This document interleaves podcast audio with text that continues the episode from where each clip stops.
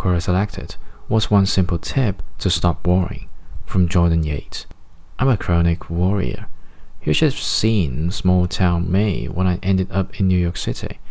Okay, keep your purse, clothes, phone in a safe place at no point indicate that we have any amount of money. Avoid strange men and strange women. Actually, just don't talk to anyone. Stay in well-lit area on paved footpaths. Avoid anything and anyone, and don't go anywhere. And let's just sit right here. Great. That's a reflection of most of my life. I worry about everything.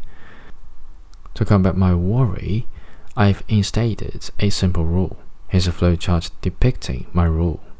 Picture shown here.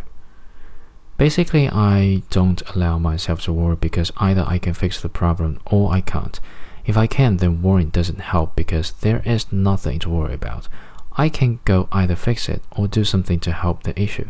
I can still be in control.